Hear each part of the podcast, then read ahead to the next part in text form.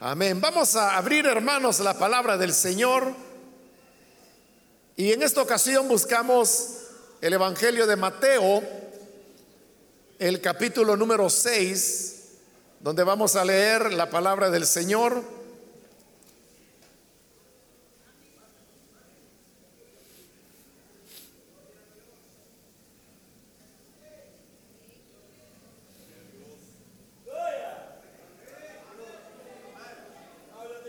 La palabra del Señor en el Evangelio de Mateo, capítulo número 6, versículo 5 en adelante, nos dice, y cuando ores, no seas como los hipócritas, porque ellos aman el orar en pie en las sinagogas y en las esquinas de las calles para ser vistos de los hombres. De cierto os digo que ya tienen su recompensa. Mas tú, cuando ores, entra en tu aposento y cerrada la puerta, ora a tu Padre que está en secreto. Y tu Padre que ve en lo secreto, te recompensará en público.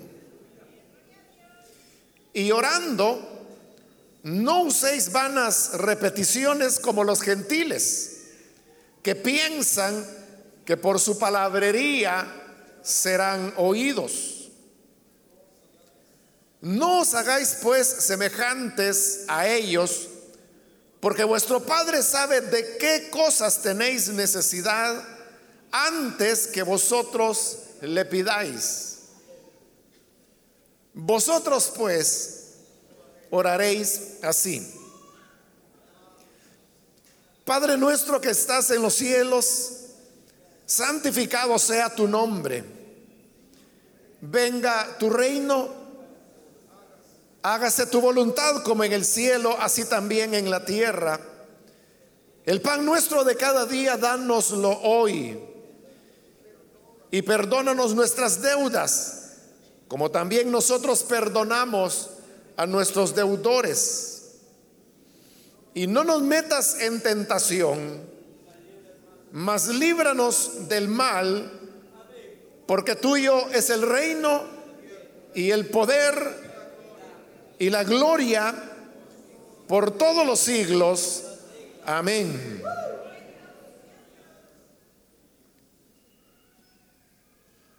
Porque si perdonáis a los hombres sus ofensas, os perdonará también a vosotros vuestro Padre Celestial. Mas si no perdonáis a los hombres sus ofensas, tampoco vuestro Padre os perdonará vuestras ofensas. Amén. Hasta ahí dejamos la lectura. Pueden tomar sus asientos, por favor.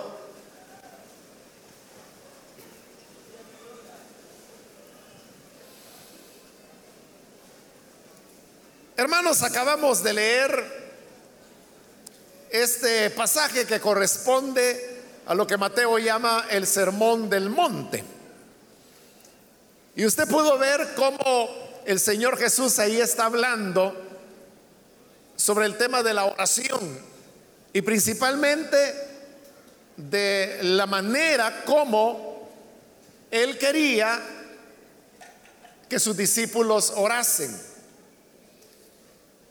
Esta enseñanza acerca de la oración está dentro de un marco más amplio en el cual Jesús está hablando que nuestra búsqueda de Él y nuestra práctica espiritual tiene que ser algo que lo hagamos para Él y no para los hombres.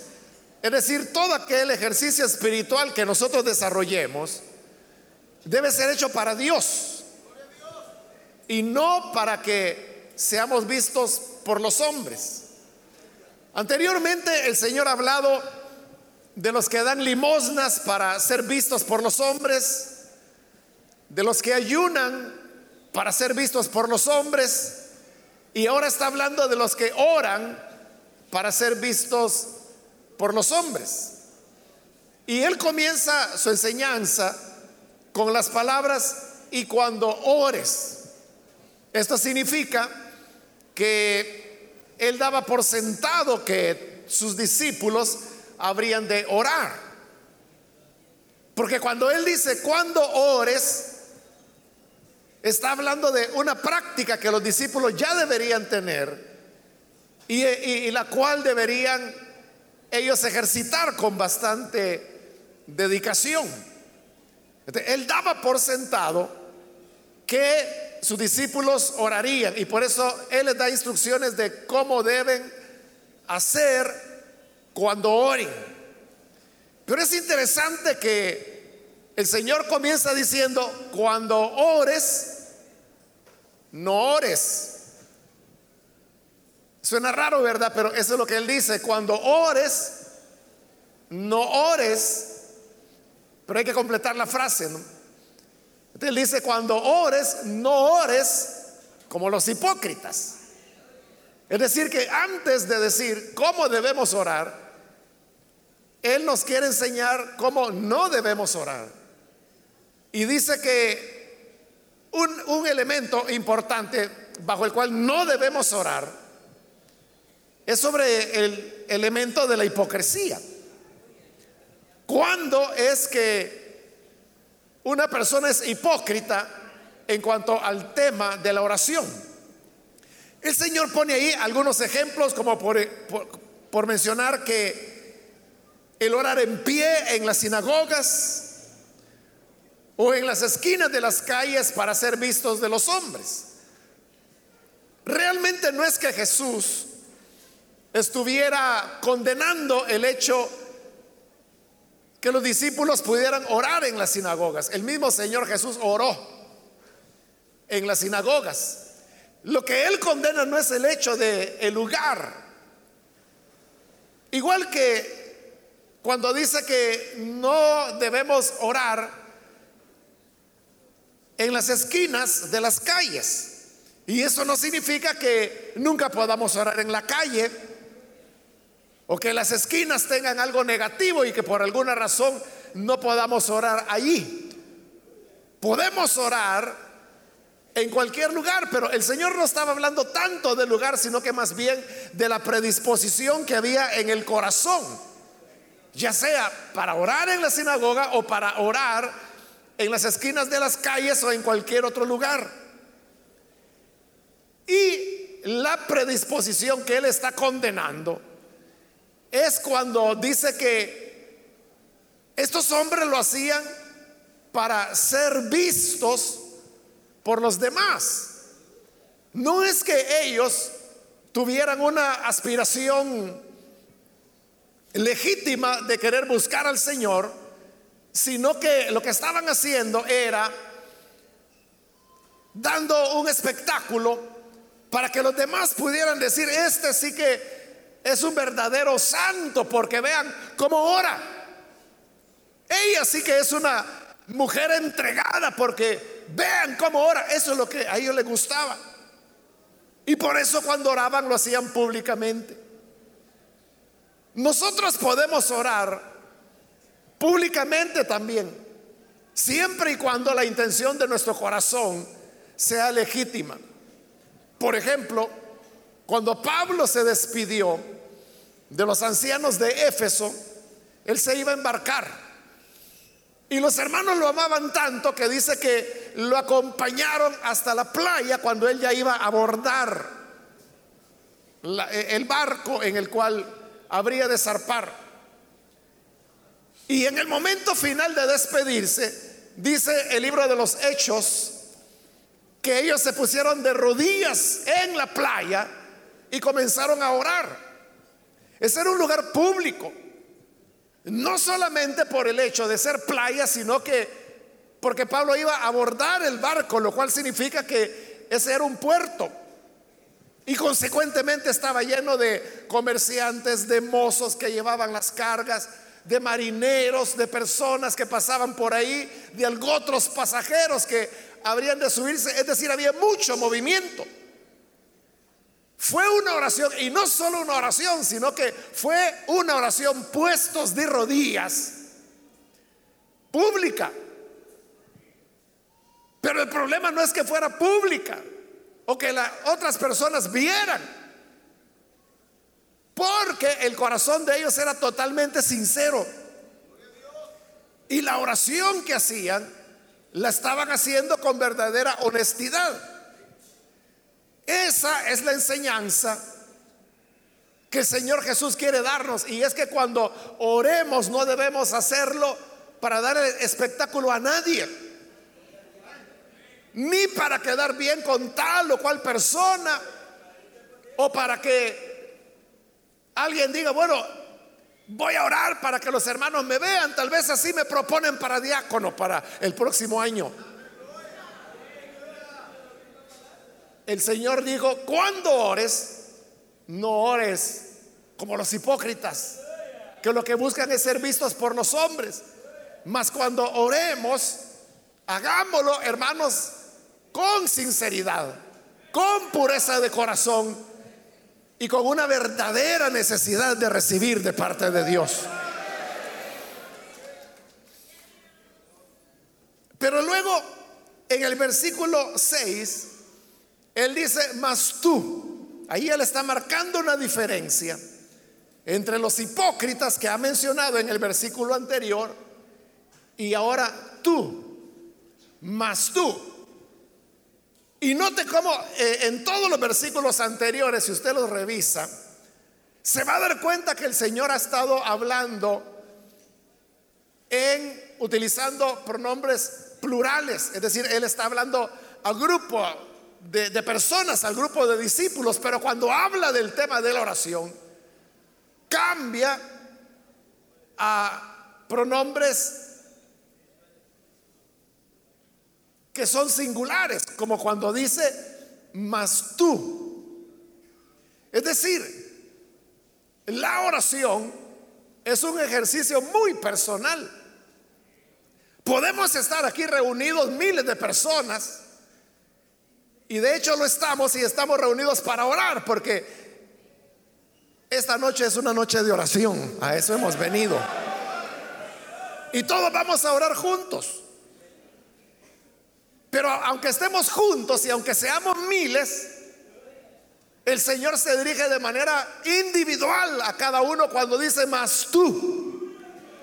No importará cómo lo hagan los que nos rodean, los que están a nuestro lado, si lo están haciendo bien, si solo están pasando el rato, si solo están descansando los ojos.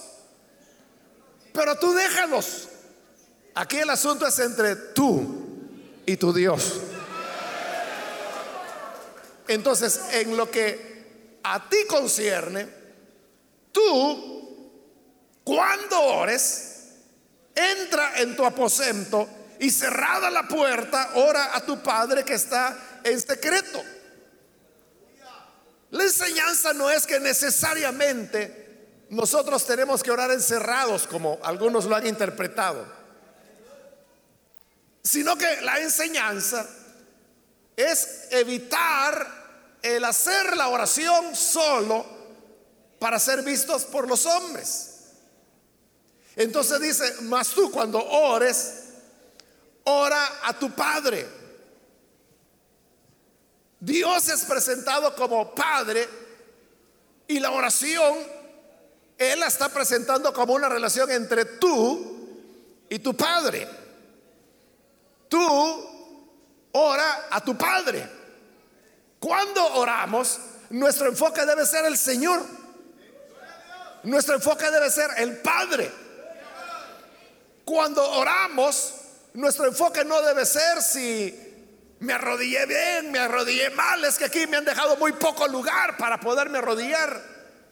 El enfoque debe ser el Padre, buscarlo a Él encontrar su rostro.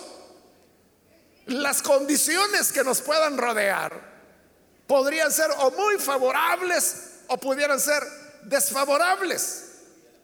Pero realmente lo que importa en el tema de la oración es que sea entre tú y tu Padre. La oración realmente se puede hacer en cualquier lugar, en cualquier circunstancia, a cualquier hora en cualquier posición, pero lo que realmente importa es que haya una concentración de tal manera que pueda ser una relación como el Señor lo dice ahí entre tú y tu Padre. Si tú oras a tu Padre, tu Padre te recompensará. Porque Él es el que oye en lo secreto. No necesariamente nuestras oraciones deben ser hechas públicas o nuestras peticiones ser dadas a conocer a medio mundo. Porque nuestro Padre conoce las interioridades de nuestro corazón. Por eso cuando ores a tu Padre con sinceridad. El Padre que sabe conocer cuáles son tus preocupaciones, tus penas, lo que te carga, aquello que quizá te arrebata el sueño o el hambre. Aquel que ve en lo secreto lo conoce. Pero si tu búsqueda de Él es sincera, él sabrá recompensarte en público.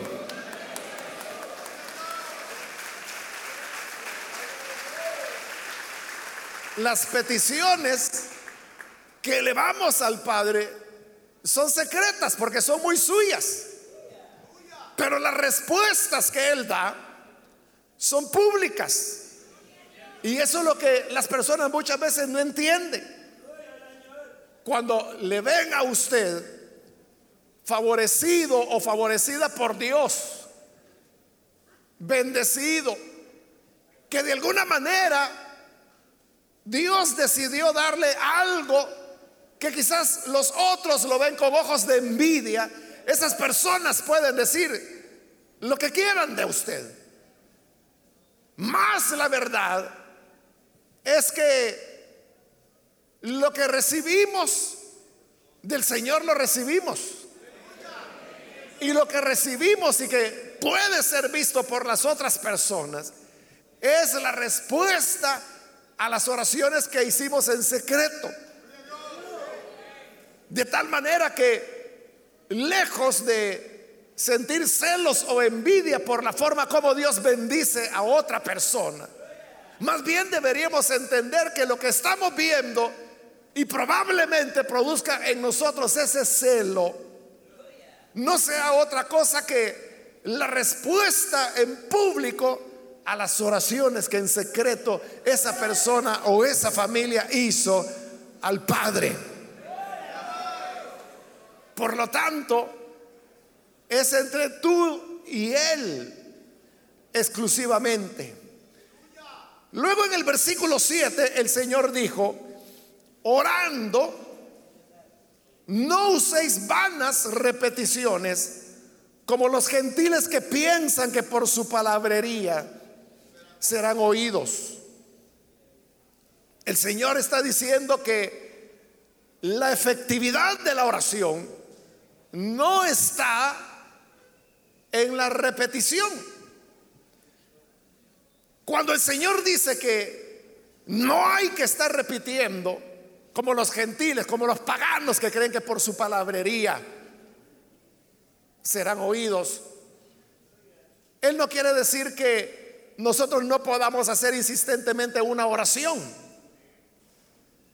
Sí podemos repetir nuestras oraciones. Y podemos repetirlas incluso el mismo día. El Señor Jesús lo hizo cuando él oraba en el huerto Getsemaní dice la Biblia que tres veces él oró y otras tantas él vino para ver a sus discípulos y pedirles que oraran con él. Pero dice que las tres veces él oró diciendo las mismas palabras. Él tenía la misma petición las tres veces que oró. Recordemos a Pablo también allá en Segunda de Corintios, en el capítulo 12, cuando él habla de su famoso aguijón, ¿qué dice él? Tres veces he rogado al Señor que lo quite de mí. Y el Señor siempre le daba la misma respuesta. Pero nota entonces que había una repetición, una insistencia de Pablo. Descuidado. Cuando el Señor habla acá de que no debemos creer que por repetir palabras seremos escuchados, Él no está diciendo que no podamos perseverar en un punto de oración. Puede ser que usted tenga una petición y usted insiste en esa petición cada día, cada semana, cada mes. Probablemente haya peticiones por las cuales usted viene orando desde hace años. Y su petición es la misma, la viene repitiendo. Eso no tiene nada de malo. Siempre y cuando cada una de esas ocasiones cuando usted ora, lo está haciendo con fe y con sinceridad. Igual que la viuda de la parábola que el Señor contó de la viuda y el juez injusto, que dice que venía cada día delante del juez y cada día ella decía las mismas palabras, hazme justicia de mi adversario. Y el día siguiente, hazme justicia de mi adversario. Y el otro día, hazme justicia de mi adversario. Y el otro día, hazme justicia de mi adversario. Y repetía y repetía y repetía. Pero yo le pregunto, ¿por qué esta viuda repetía tanto? Era porque ella quería solamente tener un recurso fácil. Estar repitiendo lo mismo es más fácil que estar creando cosas nuevas cada día. Ella insistía y repetía su oración porque su necesidad era profunda. Su necesidad era real. En verdad, ella tenía un adversario. La parábola no nos da detalles. ¿Quién era el adversario? ¿Por qué la adversaba a ella? ¿O qué quería de ella? No lo sabemos. Pero el hecho es que tenía una necesidad. Y esa necesidad era tan profunda que aunque el juez no le hacía caso, porque él mismo dijo, yo no le tengo temor ni a Dios ni a los hombres. Pero ella dijo, yo voy a insistir. Y cada día repetía y repetía y repetía y repetía la misma petición, la misma petición, la misma petición. Eso fue lo que colmó al juez. Y él dijo, aunque yo no temo a Dios y menos a los hombres, pero para que esta señora no me está impacientando, que ya me tiene hasta aquí con que le haga justicia, le voy a conceder lo que pide. Para que se vaya y no vuelva más esta doña. Y Jesús dijo, oigan, oigan lo que dijo el juez injusto. Cuanto más vuestro Padre no dará a sus hijos aquello que piden de día y de noche.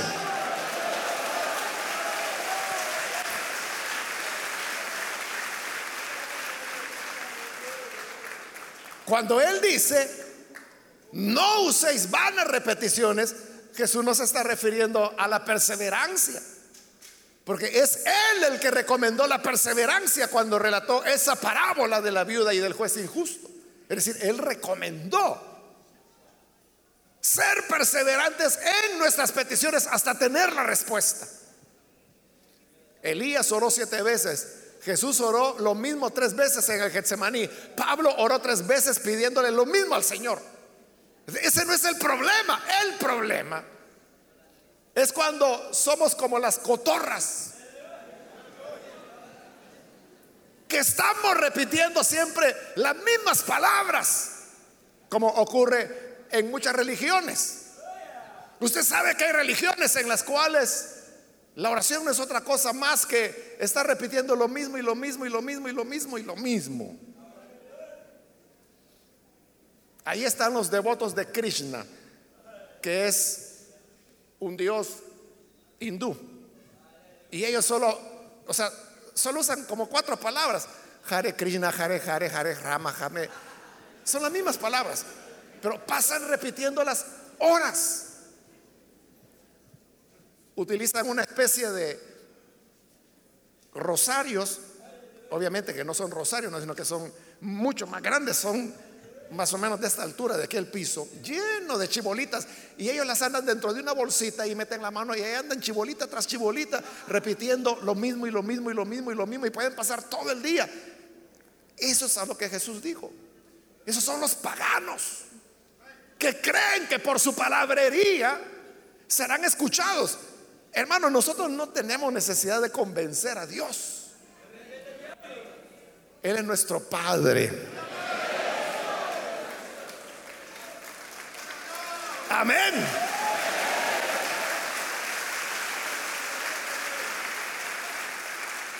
Yo sé que aquí pueden haber muchos hermanos o hermanas que nunca supieron lo que es tener un padre. Pero para los que no saben qué es eso, le cuento que Dios es un padre y como padre, Él conoce lo que sus hijos necesitan. Está atento a ello. Y no necesita que su hijo esté ahí, papi, papi, papi, papi, papi, papi, papi, papi, papi. No es necesario, ¿no? Si tiene un padre alentado, por supuesto, un padre normal, ¿verdad? Ahora si es una de esas personas raras y disfuncionales, pues ni modo que lo que va a hacer es darle una gritada, ¿no? O un golpe o una amenaza. Pero nuestro Dios es un Padre amoroso, es un Padre bueno. No necesitamos estar repitiendo las mismas palabras.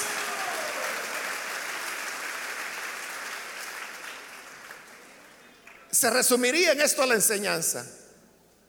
Podemos ser perseverantes en la misma petición, siempre y cuando esa petición la hacemos con distintas palabras.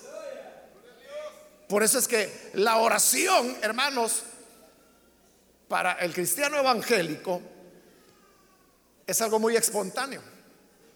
Usted sabe que, que, nosotros cuando vamos a orar no decimos, bueno hermanos, abran el libro de oraciones en la página 97, vamos con la oración número 4 y comenzamos a repetirla.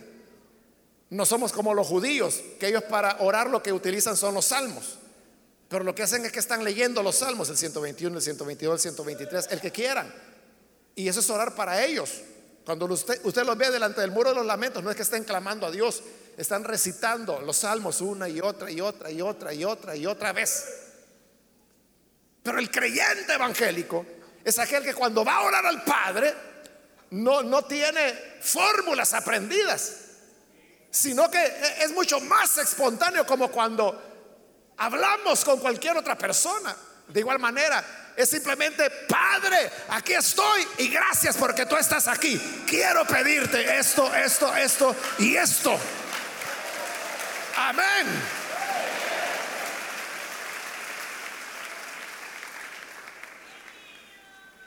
Es una oración espontánea.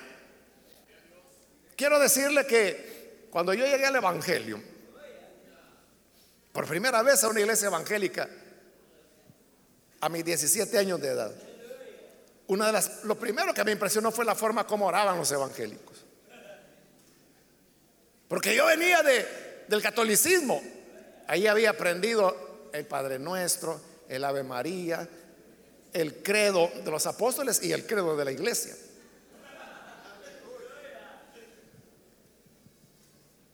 Porque eran las oraciones que se utilizaban ahí. Pero orar no era otra cosa que estar repitiendo, repitiendo, repitiendo, repitiendo, repitiendo lo mismo. A veces me pongo a recordar, a ver si me acuerdo y me acuerdo de, creo que de la mayor parte, pero hay cositas como es que decían. Este tengo que ir a buscar el catecismo católico. Sí, yo lo tengo. Es interesante. Claro, si no, ¿cómo va a saber usted qué creen los católicos? tengo que ir a buscar el catecismo católico y, leer cómo era esto del credo, ¿no? y ahí lo encuentro, cómo era la cosa, cómo es el credo de la iglesia. Entonces cuando llegué a la iglesia evangélica, para mí fue impresionante. Cómo la gente simplemente se ponía de rodillas y papá, aquí estoy delante de ti y lloviendo. Y recuerdo que mis primeras oraciones, ya una vez nacido de nuevo, era eso precisamente, Señor, yo quiero orar como estos oran. ¿Y cómo es que hacen? ¿Cómo pueden orar de esa manera? Como que si tú estuvieras aquí enfrente de ellos. Es que no era como que si estuvieras, es que estaba frente a ellos.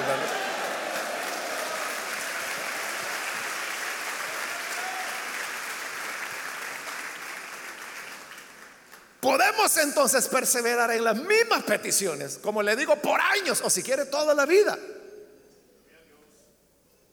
Pero sin repetir palabras. Versículo 8.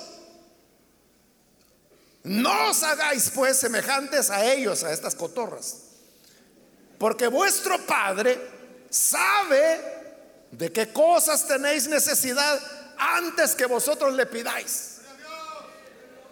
Porque Dios nuestro Padre conoce todas las cosas. Él es omnisciente y Él sabe de qué cosas tenemos necesidad. Entonces, usted puede decir, bueno, entonces, si Él sabe de qué cosas tengo necesidad, entonces mejor ya no le pido nada porque Él ya sabe. Es que el propósito de la oración no es informarle a Dios lo que usted necesita, Él ya lo sabe. El propósito es que su fe se fortalezca por medio de la oración. Cuando usted dice, ¿y por qué Dios tarda tanto en responderme? Mal hecha la pregunta. La pregunta debe ser, ¿por qué tardas tú tanto en desarrollar la fe para que el Padre te responda? Esa es la realidad. La oración no lo cambia a Él, nos cambia a nosotros.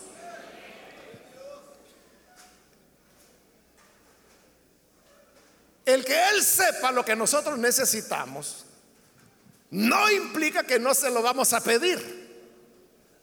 Es igual que el padre de familia que sabe que le tiene que dar al niño o a la niña que va a la escuela algún dinerito para que, bueno, para que compre los pasajes, si es que utilice el autobús o para que compre algo en un recreo. El padre ya lo sabe que lo necesita.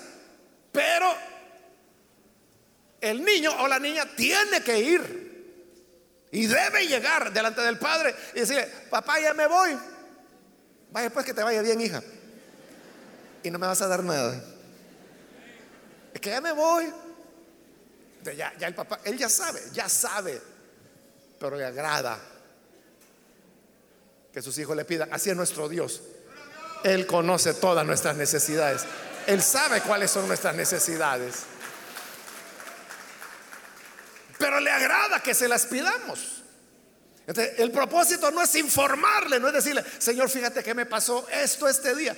Él ya lo sabe. Él dice, bueno, ya sé. Ahora dime, ¿qué es lo que necesitas? Se recuerda el ciego que iba detrás de Jesús. Y que le decía, hijo de David, ten misericordia de mí, ten misericordia de mí, ten misericordia de mí. Y nunca le decía que quería. Hasta que Jesús se paró y le dijo, ¿qué quieres que te haga? Ah, ah, bueno, es que quiero ver. Bueno, ve entonces y vio. Se acabó. Eso quiere él. Que le digamos. Bien, hasta aquí él ha dicho como no hay que orar. Y de manera indirecta estoy diciendo cómo orar, pero hoy positivamente Él nos va a enseñar a orar. Dice el versículo 9, vosotros pues oraréis así. Y entonces viene lo que en la versión de Mateo se llama el Padre Nuestro, porque en la versión de Lucas tendría que ser diferente el nombre, porque no dice las palabras Padre Nuestro. Pero bien, esta es la manera como se ha hecho popular y conocido. El propósito del Padre nuestro no es, como él acaba de decirlo, está repitiéndolo. Padre nuestro que estás en los cielos, y Padre nuestro que estás en los cielos, y Padre nuestro que estás en los cielos, y Padre nuestro. Y pasamos toda la vida así. O sea, el propósito no es ese. Yo creo que es importante, hermanos, conocer de memoria el Padre nuestro. Todos deberíamos saberlo de memoria. ¿Por qué? Porque el Padre nuestro es un modelo de oración.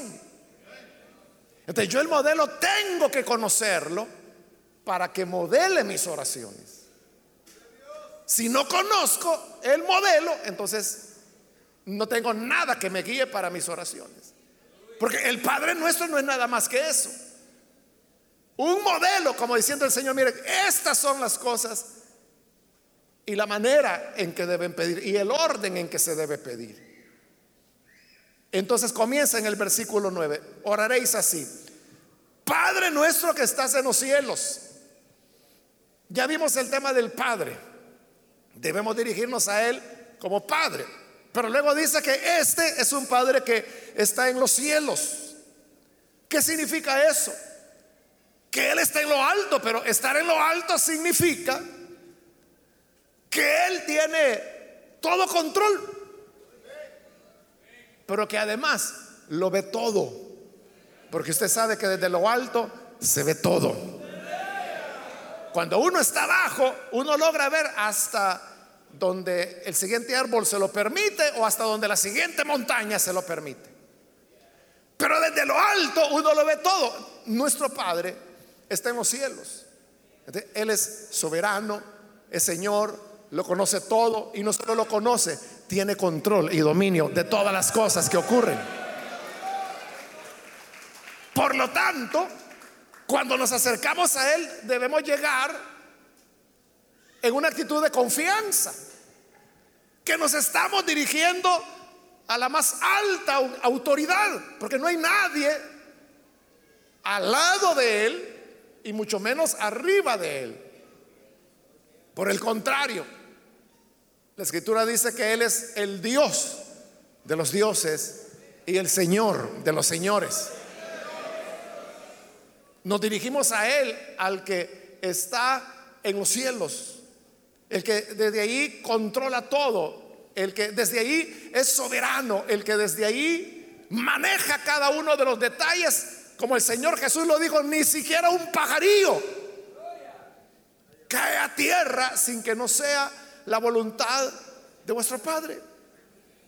Jesús dijo, si la hierba que ahora es y mañana deja de ser, el Padre la viste de esa manera.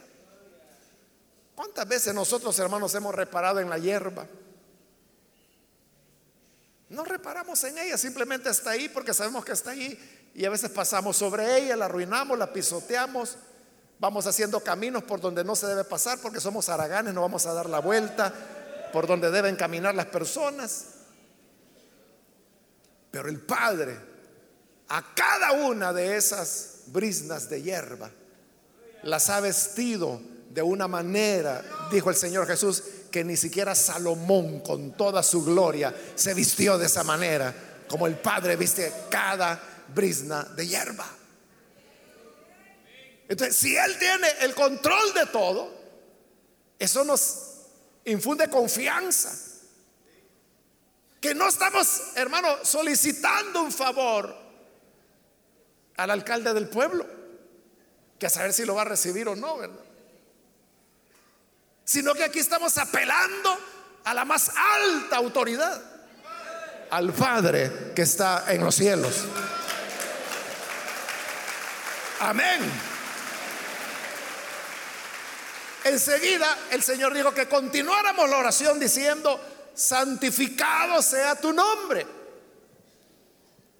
Y esto habla de la manera reverencial como nosotros debemos venir en oración delante de Dios. Dependiendo delante de quién usted estará, así hermanos, es la manera como usted actúa, la manera como usted se comporta, incluso la manera como usted se viste. Otras veces yo, yo le he dicho, ¿por qué los que predicamos aquí predicamos con saco, con corbata? ¿Por qué venimos tan formales? Porque nos gusta lucir trajes o porque nos gusta exponer corbatas. Es por respeto a usted. Porque usted es el pueblo, es la novia de Cristo. Amén. Juan dijo, yo solamente soy el amigo del novio. Pero el amigo no se mete con la novia, es el novio quien la va a tener. Y cuando la novia está con el novio, el amigo está feliz porque dice, vaya, al fin mi amigo está con la que amaba. La iglesia es la novia del Cordero, la novia de Cristo, la que Él ama. Por eso, usted es muy importante. Y por ser tan importante es nuestra manera respetuosa y formal, formal de presentarnos delante de usted, porque lo merece. Es por usted, no es por otra razón. Ahora, cuando vamos delante de Dios, ¿cómo tiene que ser entonces? Nuestra actitud. Jesús dijo, oren, santificado sea tu nombre. Y eso significa que debemos llegar delante de Dios de una manera respetuosa. Eso los judíos lo entendieron muy bien, de tal manera que ni pronunciaban el nombre de Dios por temor a usarlo de manera indebida. Que Dios nos ayude para que nosotros también podamos ser respetuosos con el Señor. Y, que no le digamos cosas como el colocho. No, es que mi colochito. Él dijo, cuando oren, oren, santificado sea tu nombre, que tu nombre sea santo, que sea respetado, que sea reverenciado, siempre. Versículo 10, continúa orando o enseñándonos a orar. Venga tu reino, hágase tu voluntad como en el cielo, así también en la tierra. Note cómo inmediatamente después de las expresiones de confianza y de reverencia, lo que el Señor coloca y que debe seguir en nuestras oraciones, es aquello que tiene que ver con los intereses de Él. Porque es el interés de Dios establecer su reino sobre la tierra. Y que en la tierra se haga su voluntad como se hace ya en el cielo. Nosotros debemos estar comprometidos con ese deseo de Dios. Y por eso Él puso que en la oración, primero pidiéramos para que su reino venga como es su deseo. Y para que en la tierra se haga su voluntad en todas las esferas. ¿O cree usted que la voluntad de Dios es solo que sus deseos se cumplan dentro de la iglesia, dentro de este edificio y afuera, ya no, allá sí se están matando, se están ofendiendo, hiriendo, robando, cosa de ellos. ¿Cree que a Dios no le importa? Entonces, ¿dónde quedan las palabras que sabemos de memoria y que decimos que del Señor es la tierra y su plenitud? Es decir, todo lo que hay en el planeta es de Él. Nosotros somos los que queremos encajonar a Dios dentro de un edificio religioso como muchos acostumbran estar encajonados por décadas. Pero Él nos puso para que seamos luz del mundo. Y eso implica ir a donde hay oscuridad. Él nos puso para que seamos sal de la tierra. Y eso implica ir a donde está la podredumbre, porque recuerde que la sal en el siglo I, cuando no había refrigeración, se utilizaba para preservar las cosas que por el tiempo se descomponen. De la sal, para poder preservar la carne, tiene que estar en la carne. Para preservar un pez, una lonja de pescado, la sal tiene que estar sobre la lonja. Para que el creyente sea sal de la tierra, el creyente tiene que estar donde están las heridas de este mundo para salarlas. Eso es lo que significa que la voluntad de Dios se haga en la tierra como se hace en el cielo. Y él dijo, eso es lo primero que deben orar. Después de la expresión de confianza, Padre nuestro que estás en los cielos, y de la expresión de reverencia, santificado sea tu nombre. Primera petición, venga tu reino, que se haga tu voluntad en la tierra, así como en el cielo. ¿Es esa nuestra oración o es un elemento que está dentro de nuestra oración? ¿Con qué comienza usted a orar? Comienza diciendo, Señor, perdóname que he sido malo, he sido sucio, he pecado. Ya te he pedido perdón diez mil veces por esto, pero diez mil una vez, perdóname, Señor. Así comenzamos. Él nos dijo, cuando oren, oren así. Oren por lo que a mí me interesa. Luego, versículo 11, el pan nuestro de cada día, dánoslo hoy. Hoy está diciendo que debemos pedirle a Él por nuestro sustento. Para ellos era el pan. En nuestra cultura es la tortilla. Entonces, ¿cómo decirle, Señor, la tortilla de este día, dánosla hoy? Pero ¿de qué habla eso? Habla de una dependencia.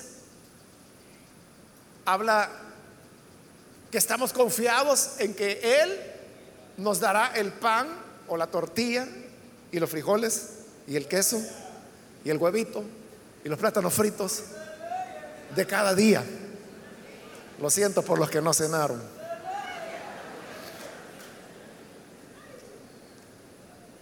Pero habla de dependencia, de una confianza que Él nos dará. Y note, no dice, dame para las tortillas de la quincena. Y mucho menos, dame para las tortillas de este mes, Señor. Sino que dice, la tortilla de cada día, dámela hoy.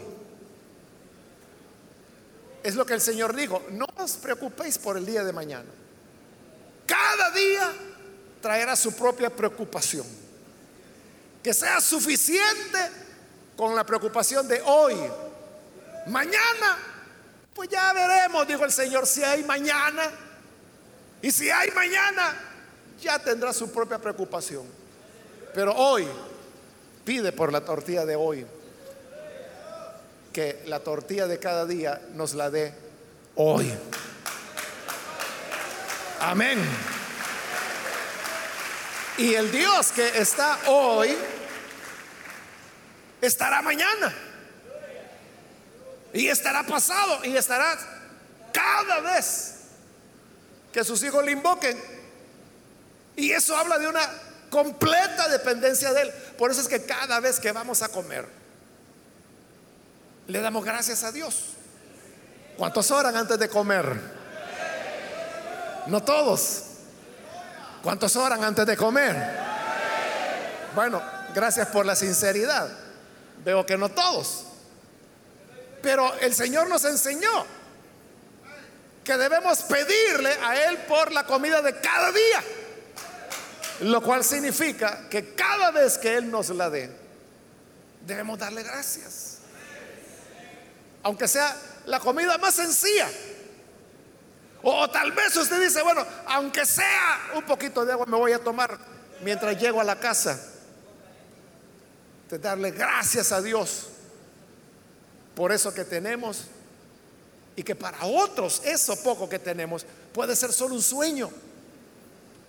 Pero cuando dependemos de Él para la tortilla de cada día, de cada día, igual que la señora, ¿verdad? Que le digo, vaya pues Antonio, no se te vaya a olvidar dejarme para las tortillas. Acuérdate que los niños comen.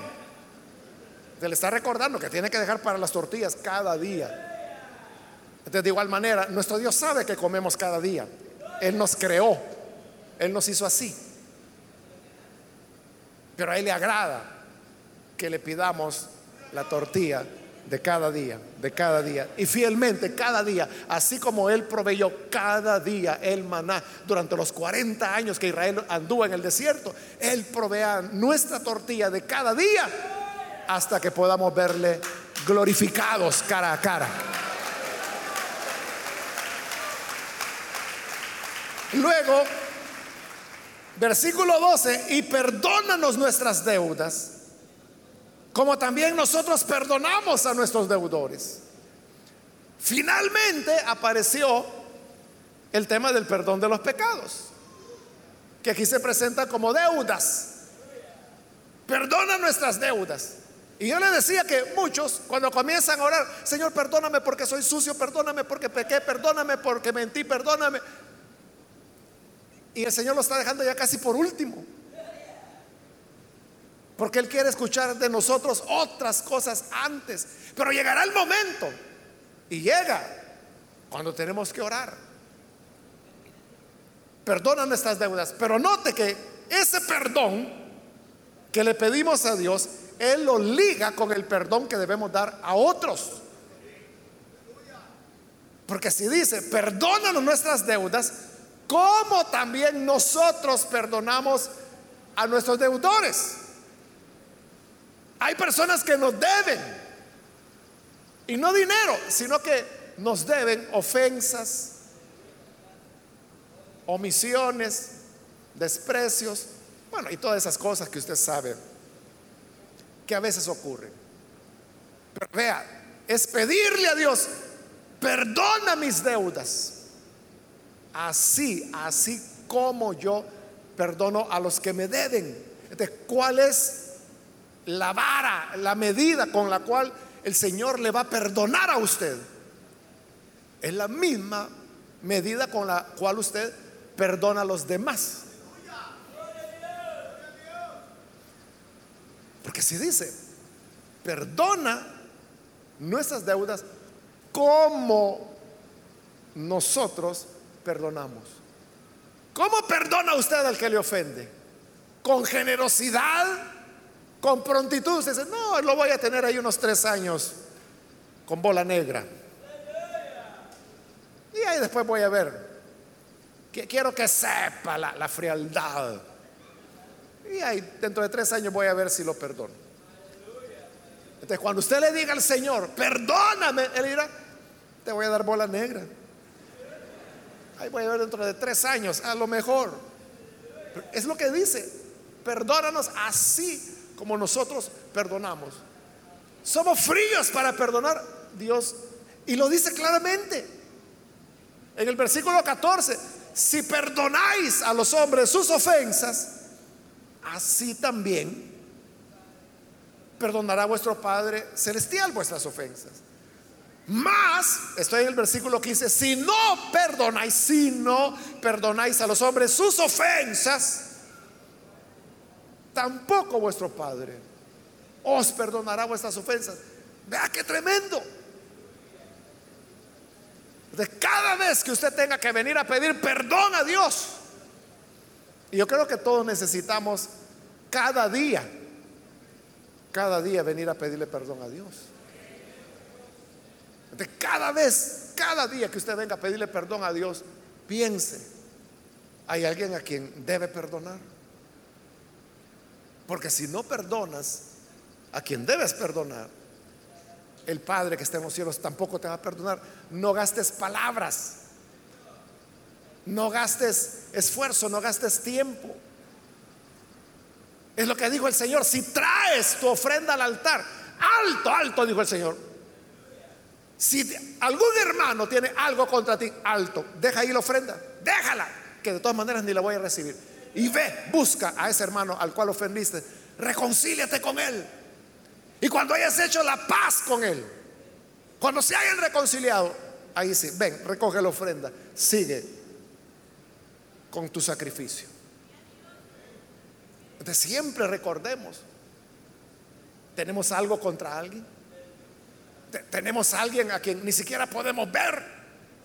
Que usted dice, ojalá no me vaya a encontrar esa fulana porque me cae como pedrada en ayunas. O sea, si ese es su caso, esa es la primera persona a la cual debe perdonar para que el Padre escuche su solicitud de perdón. Versículo 13 y en la parte final, y no nos metas en tentación, mas líbranos del mal. Cuando dice no nos metas en tentación, no significa que es Dios el que nos tienta. Pues recordemos que la carta de Santiago, allá en el capítulo 1, dice que Dios no tienta a nadie. Que cuando alguno es tentado, dice, es tentado de las propias, los propios deseos pecaminosos que viven dentro de nosotros. La tentación nosotros mismos, nuestro deseo pecaminoso la produce. Entonces, ¿qué es lo que quiere decir el Señor cuando dijo que oráramos? No nos metas en tentación. Lo que quiere decir es que el Señor no permita que vayamos a ser presas de la tentación. Por eso es que la NBI traduce ese versículo y no nos dejes caer en tentación. Ahí está bien claro. Esa es la petición. Señor, no dejes que cuando la tentación venga, yo vaya a caer, yo vaya a ceder a ella. Usted sabe que estamos rodeados de tentaciones. El diablo no es omnisciente, él no sabe todas las cosas, pero sí es muy observador. Y lo está observando usted día y noche, día y noche. Y lo viene observando desde hace años. él ya tiene todo un perfil psicológico suyo. él ya sabe cuáles son sus preferencias, cuáles son sus inclinaciones, qué es lo que le agrada, qué es lo que no le agrada. Entonces, como él sabe perfectamente de qué pie cojea, entonces él viene y prepara una tentación acorde a su cojera. Y entonces se la presenta en bandeja de oro y le dice, mira, aquí tengo este regalo para ti. Ahí es donde debemos orar. No nos dejes caer en la tentación. Hasta el Señor Jesús fue tentado. Pero Él no cayó en tentación. debemos pedir. Eso, hermanos, es una acción preventiva frente al pecado. O sea, uno no tiene que esperar a que ya se enfangó en el pecado para decirle, Señor, aquí vengo otra vez más a pedirte perdón. Siete veces cae el justo. Yo sé, Señor, que ya llevo 392 mil veces que caigo, pero vengo otra vez. Lo importante es levantarse, así que aquí estoy. Esperamos hasta habernos enfangado. Pero lo que el Señor nos enseñó fue prevenir. Antes que la tentación llegue, no permitas que yo caiga en la tentación. Líbrame del mal. Líbrame de las cosas malas. Y eso puede tener dos sentidos, que nos libre de las cosas malas que nos amenazan, que son un peligro para nosotros. Pero también puede significar que nos libre de lo malo, del mal que hay en nosotros, del pecado, de las cosas malas. Y debemos orar antes. O sea, no cuando ya debe venir la tentación. O cuando ya está en medio de ella y ya se siente atrapado. Quizá ya es tarde. Pero es que cuando usted está bien, no hay tentación, no hay pensamientos negativos, pero desde ya usted está orando, no me dejes caer en la tentación. Líbrame del mal. Y termina la oración con alabanza porque tuyo es el reino y el poder y la gloria por todos los siglos. Así sea. Entonces el Señor tiene todo poder y todo control de todas las cosas por los siglos de los siglos. Es alguien en quien podemos confiar. Estas son las enseñanzas que Jesús da, al menos aquí en este pasaje del Sermón del Monte sobre el tema de la oración. Y la enseñanza, hermanos, tiene como propósito que cada uno de nosotros examinemos y valoremos cómo es que oramos. Y que sigamos la propuesta de Jesús cuando él dijo, cuando oren, oren así. Padre nuestro que estás en los cielos, santificado sea tu nombre. Venga tu reino hágase tu voluntad en la tierra así como en el cielo. La tortilla de este día, dánosla hoy. Perdona nuestras ofensas, así como nosotros perdonamos a los que nos han ofendido. No nos dejes caer en la tentación. Líbranos del mal. Esa es la oración. Ese es el modelo. Y si nosotros la tenemos en el corazón, esa es la guía que nos va a llevar por los elementos y los pasos que debemos dar para orar al Señor. Repito, no se trata de estar repitiendo Padre nuestro que estás en los cielos, Padre nuestro que estás en los cielos, y Padre nuestro que estás en los cielos, y Padre nuestro que estás en los cielos, Padre nuestro que estás en los cielos, Padre nuestro que estás. No se trata de eso, sino que se trata de tomar el modelo y expresar la confianza en Dios, la reverencia a Él y todos los elementos que hemos ido señalando. En medio del pueblo del Señor hay muchas necesidades. Yo no sé cuál es la expectativa que usted trae. Pero como le dije hace un momento, esta es una noche de oración, hemos venido a orar. ¿Y, por qué vamos a orar? Por lo que usted quiera. Tú ora a tu Padre. Tú ora a tu Padre. Entonces puedes pedirle a Él eh, lo que sea, no sé. Quizás quieres una sanidad, quieres el bautismo del Espíritu, tienes algún problema, te han amenazado, tu familia corre peligro. Hoy fue tu último día en el empleo y te dijeron que el lunes ya no llegues. No te han cancelado la cuota de la AFP desde hace ocho meses y no sabes qué hacer. Pedro dice que traigamos nuestras cargas sobre el Señor y que depositemos nuestra angustia sobre Él. hoy es la noche. Tenemos a un ser querido que aún no cree en Jesús, no sea, no ha tenido la experiencia del nuevo nacimiento. Quizás tu padre, tu madre, un hijo, una hija, el esposo, la esposa, no quiere. hoy estamos reunidos aquí sabiendo, como el Señor lo dijo, que la oración mueve montañas. Pero oremos correctamente, como el Señor nos lo enseña en este pasaje. ¿Están de acuerdo, hermanos? Amén. ¿Qué le parece entonces si oramos a nuestro Padre? A nuestro Padre que está en los cielos Amén. Pongámonos de rodillas entonces, hermanos. Y vamos a comenzar este momento de oración para que cada uno podamos presentarle a Él nuestras necesidades y nuestras peticiones.